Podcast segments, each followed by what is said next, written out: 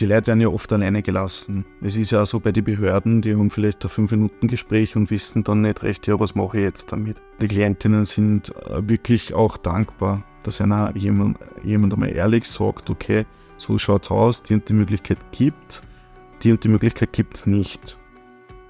Sie stehen vor Herausforderungen in Arbeits- und Lebensfragen? Dann sind Sie bei uns hier genau richtig. Wir sind B7 Arbeit und Leben. Wir beraten, begleiten, beschäftigen Menschen in schwierigen Lebenslagen und das ist unser Mutmacher zum Hören.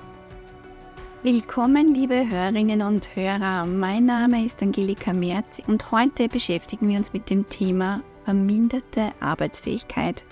Wenn aufgrund von Krankheit, Unfall oder weiteren unerwarteten Lebensereignissen die Arbeitsfähigkeit nicht mehr oder nur mehr gemindert, vermindert gegeben ist, ergeben sich neben den gesundheitlichen Herausforderungen auch Fragen, wie es finanziell und beruflich weitergehen soll. Vielleicht steht auch eine vorzeitige Pension oder eine zeitlich begrenzte gesundheitliche Reha im Raum. B7 bietet für solche Art von Themen ein Angebot, das gefördert wird vom Land Oberösterreich, Abteilung Soziales. Für welche Menschen kann dieses Angebot hilfreich sein? Menschen, die körperlich bzw. psychisch gesundheitlich so eingeschränkt sind, dass es nur mehr teilweise oder auch gar nicht mehr möglich ist zu arbeiten. Es ist auch für Personen, die arbeitslos gemeldet sind oder in einem aufrechten Dienstverhältnis stehen, aber auch für jene, die Mindestsicherung oder Sozialhilfe beziehen. Menschen, die befristete Pensionen beziehen und eine erneute Abklärung brauchen, damit die Pension aufrecht bleibt, auch für diese ist das Angebot eventuell interessant. Wichtig dafür ist immer, egal was Sie für ein Anliegen haben in diese Richtung rund um verminderte Arbeitsfähigkeit, dass Sie ärztliche Gutachten haben, die aktuell sind. Dies bildet in jedem Fall die Voraussetzung für eine Abklärung oder Einleitung entsprechender Schritte. Also Sie hören schon vielleicht bereits jetzt, dass es ein sehr, sehr komplexes Thema ist. Und um Ihnen hier einen Einblick zu gewähren, haben wir für Sie Markus Hillebrand als Experten der Fachleiter von PUR bei uns im Interview. Hallo Markus. Hallo Angelika, danke für die Einladung. Markus, würdest du einmal erklären, was PUR bedeutet? Also B7 PUR steht für Beratung zur Pension und Rehabilitation ins Berufsleben. Im Kern geht es um die Abklärung der, der Möglichkeiten in Richtung Pension, Rehabilitation oder Umschulung. Und zwar unter Berücksichtigung der gesundheitlichen Einschränkungen. Das heißt, äh, wenn Sie jetzt Klientinnen mit, in, in Problemlagen an uns wenden, dann, dann schauen wir, okay, im Einzelfall, was für Möglichkeiten gibt es da, was für Perspektiven, wie ist die Chance, ist es realistisch, dass man eine Pension bekommt, dass man Umschulung bekommt. Das machen wir in Form von kostenlosen Beratungsgesprächen für Menschen in ganz Österreich. Wir prüfen das dann und schauen dann, dass wir auf wertschätzende Weise ausführlich erklären, wie kann es weitergehen, wo stehen die Leute jetzt, was für Perspektiven gibt es und was ist auch realistisch. Das kann dann so weitergehen, dass wir mit den Menschen gemeinsam einen Antrag stellen auf eine gewisse Leistung. Und auch wenn das dann abgelehnt wird, zum Beispiel wir auch dann gemeinsam mit dem Anwalt das bei Gericht dann einklagen. Es kann aber auch so sein, dass wir nach mehreren Gesprächen oder nach einem Gespräch auch sehen, okay, da besteht jetzt wenig Chance auf diese Leistung, das ist nicht wirklich zielführend. Das aber auch wertschätzend erklären, woran das dann äh, scheitern wird die Leute dann aber oft froh sein, dass sie einmal in, einer, in aller Klarheit äh, erklärt bekommen, okay, warum kann ich denn das nicht kriegen oder warum ist dieser Weg versperrt? Mhm. Und das auch oft sehr hilfreich ist dann, weil sie die dann auch wieder anderweitig orientieren können und schauen können, okay, wie kann es denn trotzdem weitergehen, in welche Richtung. Zu was für einem Zeitpunkt wende ich mich im Optimalfall an die Beratungsstelle? Also im Optimalfall ist so, dass sich die Klientinnen schon vor einem etwaigen Antrag an uns wenden, damit wir eben schauen können, was für ein Antrag macht Sinn und ähm, wie, wie sind auch die Rahmenbedingungen. Natürlich ist so, wenn ein Antrag gestellt wurde und der ist abgelehnt, können sie die Leute an uns wenden, dass wir dann prüfen, ist das sinnvoll, dass man das einklagt oder nicht. Aber am liebsten ist uns eigentlich, wenn die Leute schon bereits vor einer Antragstellung zu uns kommen, weil wir da auch noch schauen können, in welche Richtung soll es gehen und was ist da realistisch, was ist sinnvoll, was wollen die Klientinnen, einfach von Anfang an dabei sein können bei dem ganzen Prozess. Das ist ja oft sehr langwierig, von einer Antragstellung bis zum Ergebnis. Bei der Versicherungsanstalt alleine dauert es oft schon bis zu mittlerweile acht Monaten. Und wenn, wenn man das dann nur einklagen muss, dann sind wir oft bei einem Jahr, eineinhalb Jahr so im Schnitt.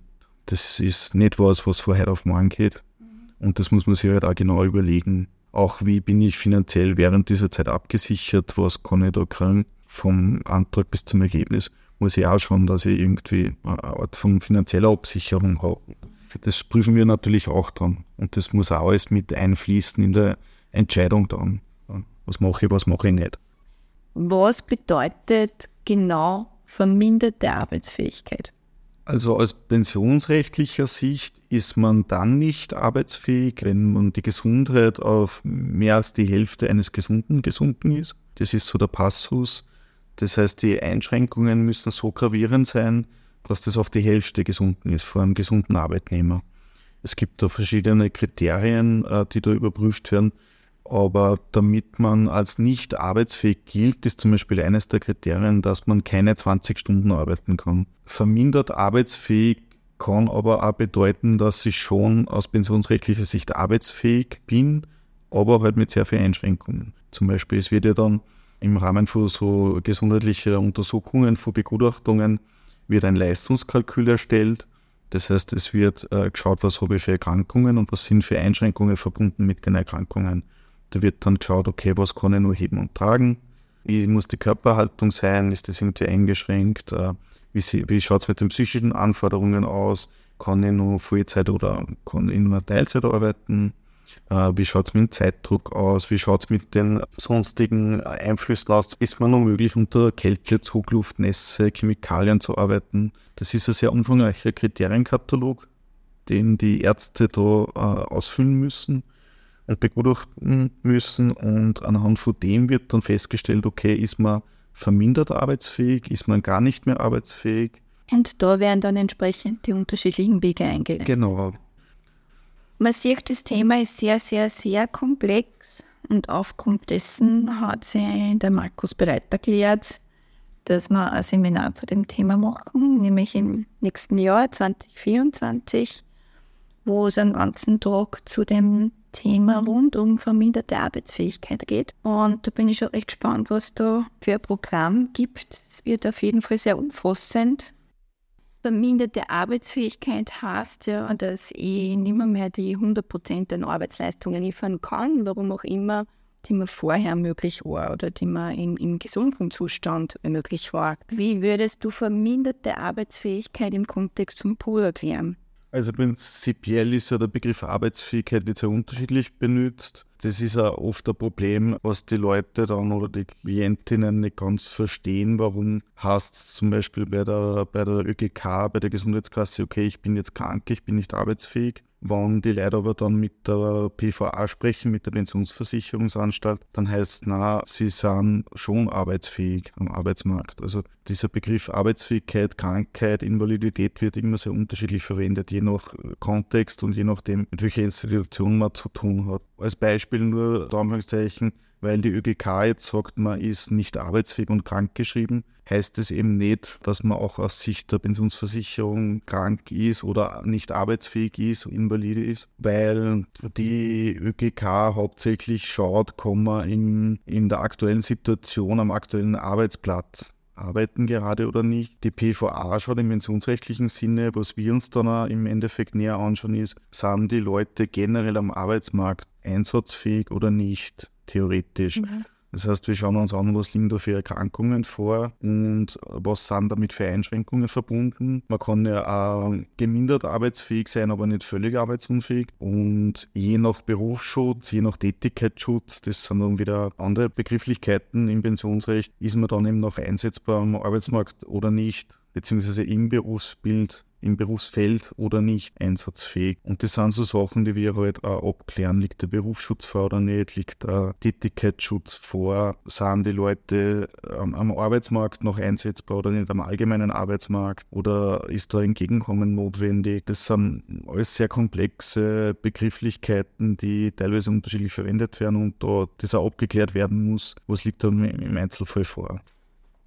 Angenommen, ich bin als Tischlerin tätig und habe eine verminderte Arbeitsfähigkeit aufgrund einer Erkrankung. Was bedeutet das dann bei den verschiedenen Institutionen? Also es kommt natürlich darauf an, ob ich jetzt ein laufendes Dienstverhältnis habe oder beim AMS gemeldet bin oder Sozialhilfe beziehe. Ähm, es kommt auch darauf an, ob ich im erlernten Beruf als Tischler in pensionsrechtlicher Hinsicht noch einen aufrechten Berufsschutz habe oder nicht. Oder womöglich auch einen Tätigkeitsschutz, der dann mit 60 Jahren geprüft wird. Aber das muss man sich vorher anschauen, weil das je nachdem, ob der Berufsschutz aufrecht ist oder nicht, ob der Tätigkeitsschutz aufrecht ist oder eben keines von beiden, wird das unterschiedlich gesehen von der Pensionsversicherung, wird die Arbeitsfähigkeit unterschiedlich bewertet. Vielleicht vorab äh, die Begriffserklärung, was ist der Unterschied zwischen Berufsschutz und Tätigkeitsschutz, weil es jetzt schon ein paar Mal das Wort gefallen. Also Berufsschutz hat man dann im Regelfall, sage ich mal, wenn man einen Beruf erlernt hat mit Abschluss, sprich eine, eine Lehre absolviert hat,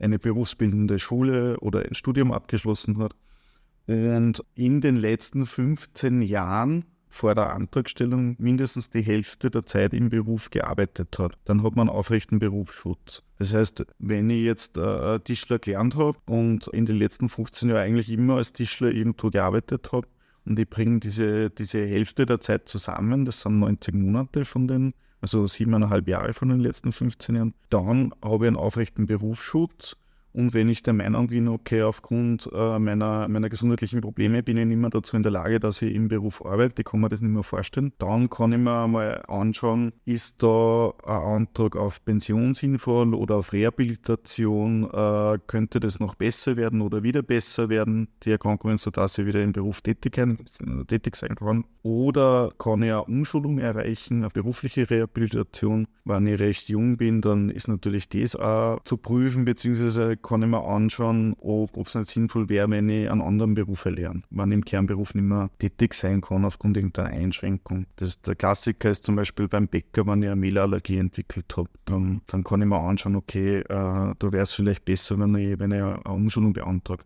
bei der Pensionsversicherung. Und wann mir die Umschulung genehmigt wird, was heißt das dann für mich? Das heißt dann, da gibt es auch wieder zwei Wege im Grunde, indem ich äh, äh, diese Umschulung über den Weg des Pensionsverfahrens quasi beantrage oder gleich direkt bei der PV eine berufliche Rehabilitation beantrage. Aber im Grunde heißt es, dass ich dann äh, Umschulungsgeld bekomme ab Beginn der Umschulung, ab Start quasi und dann eine weitere Berufsausbildung machen kann.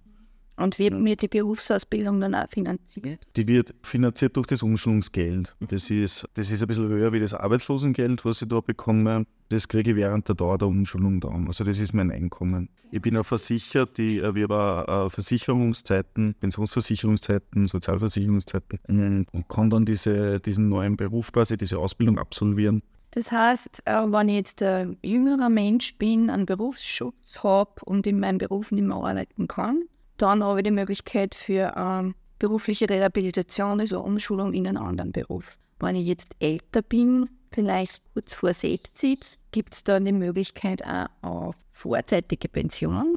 Ja, wir schauen uns natürlich auch an, äh, also im, im, im Rahmen dessen, dass wir prüfen, was gibt es generell für Möglichkeiten, für Perspektiven, äh, schauen wir natürlich, gibt es irgendwelche sonstigen Pensionsarten, Möglichkeiten, die in Frage kämen Sprich, gerade bei älteren Klientinnen prüfen wir natürlich auch, ob die Korridorpension erfüllt ist, die man ab 62 in Anspruch nehmen kann, oder auch äh, die Hacklerregelung oder die Verarbeitspension also da gibt es schon diverse andere Pensionsarten noch, die wir da zu prüfen haben. Je nach Pensionsart gibt es dann meistens auch einen gewissen Prozentsatz an Abschlägen. Das heißt, da muss man sich halt auch bewusst sein, wenn man früher als die Regelalterspension eine Pension in Anspruch nimmt, dann ist das meistens mit einer bisschen einer geringeren Pensionshöhe verbunden. Das ist auch was, was man im Vorhinein berechnen lassen kann. Wann nämlich verschiedene Pensionen in Frage kämen, ist schon so, dass wir dann auch so Berechnungen anstellen lassen von der PVA oder halt von der zuständigen Pensionsversicherungsanstalt. Es gibt ja nicht nur die PVA, sondern auch die Versicherungsanstalt der Selbstständigen und so weiter. Und da muss man dann halt überlegen, okay, gehe lieber noch arbeiten und, und nimm dann die Regelalterspension, die dann als Mann zum Beispiel mit 65, bei Frauen wird es ja angehoben jetzt auch,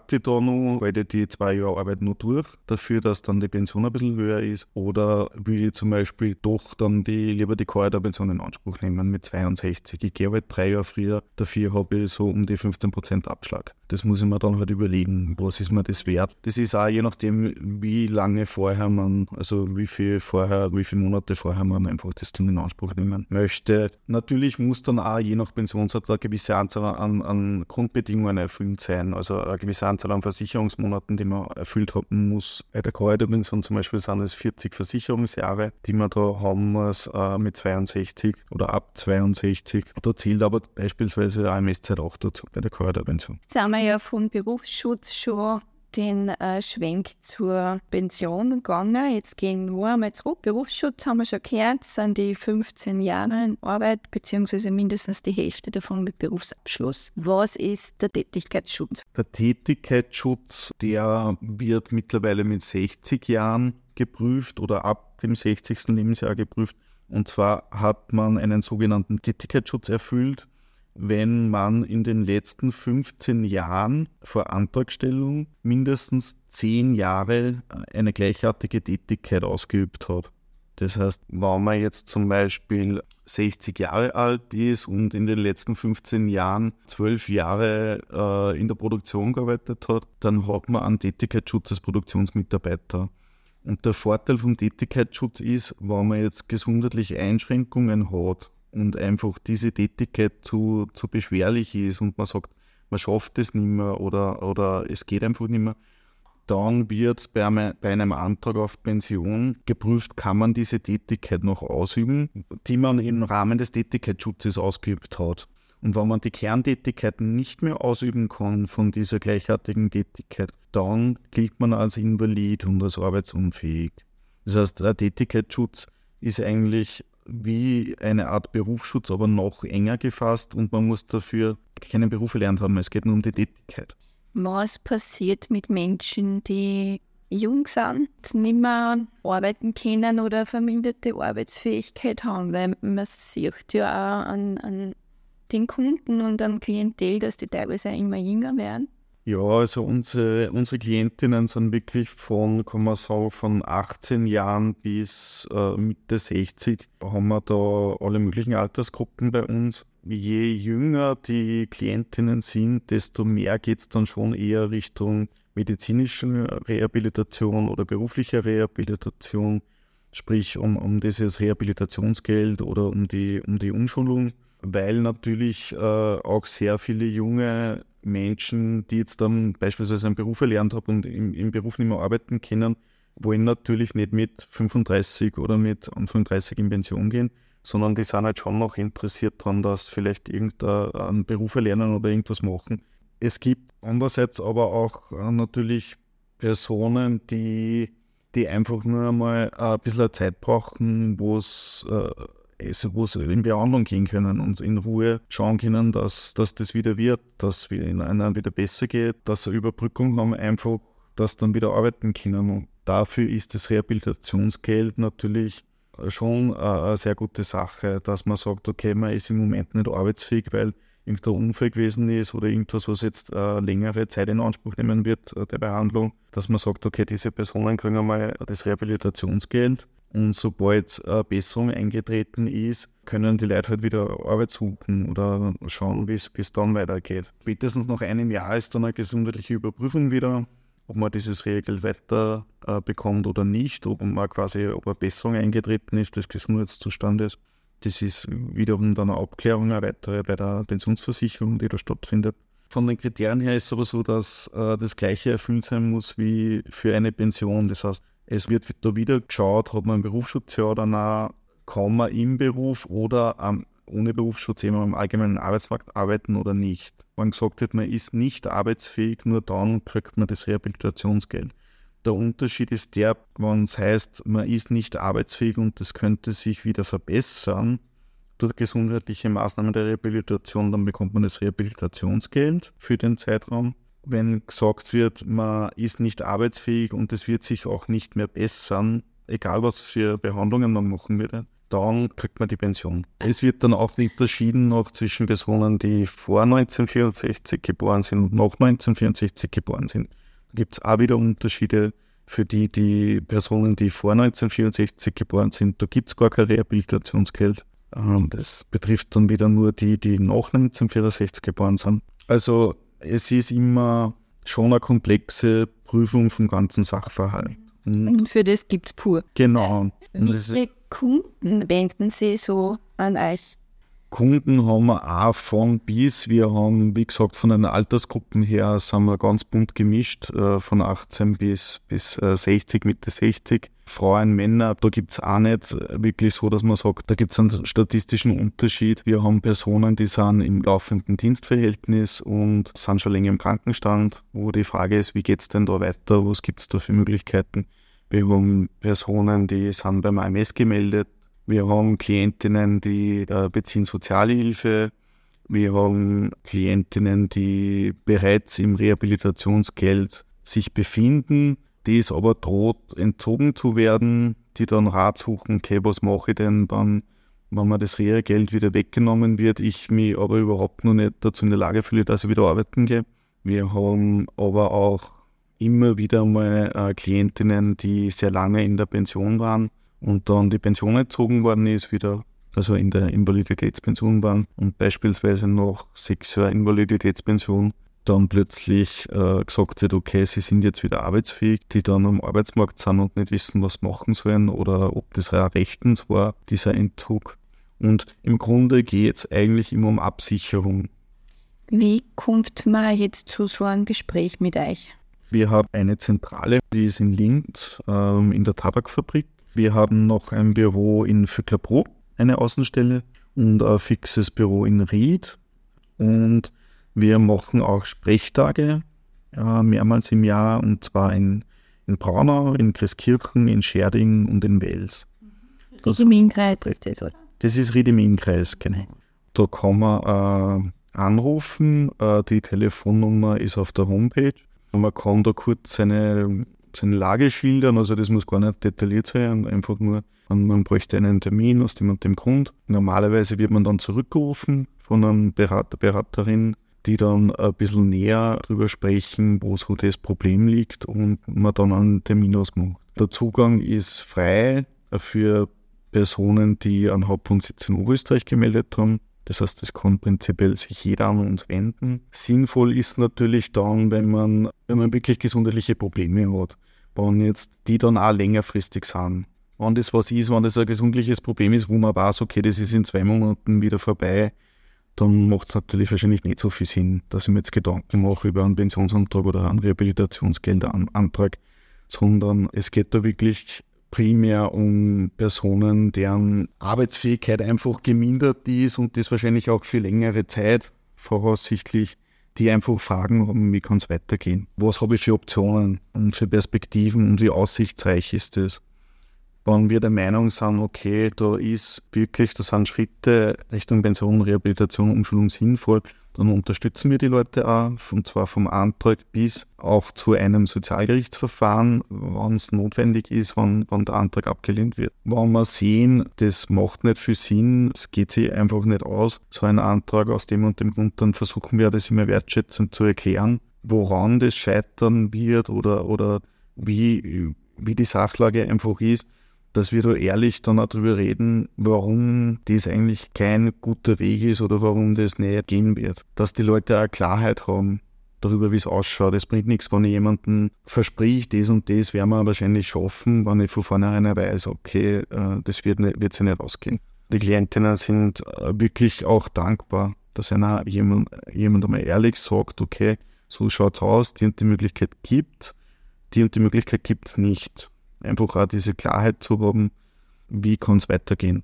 Aber wenn ich weiß, okay, dieser Weg ist versperrt oder dieser Weg ist sehr unrealistisch, kann ich auch was damit anfangen. Weil dann fokussiere ich mich vielleicht wieder mehr Richtung, okay, ich muss wirklich schauen, dass ich weiter in Behandlung bleibe und mit meinem MS spricht zum Beispiel, dass ich doch irgendeine Arbeit finde, eine leichtere, die mir möglich ist und wo ich eine Zukunftsperspektive habe. Die Leute werden ja oft alleine gelassen. Es ist ja auch so bei den Behörden, die haben vielleicht ein Fünf-Minuten-Gespräch und wissen dann nicht recht, ja, was mache ich jetzt damit?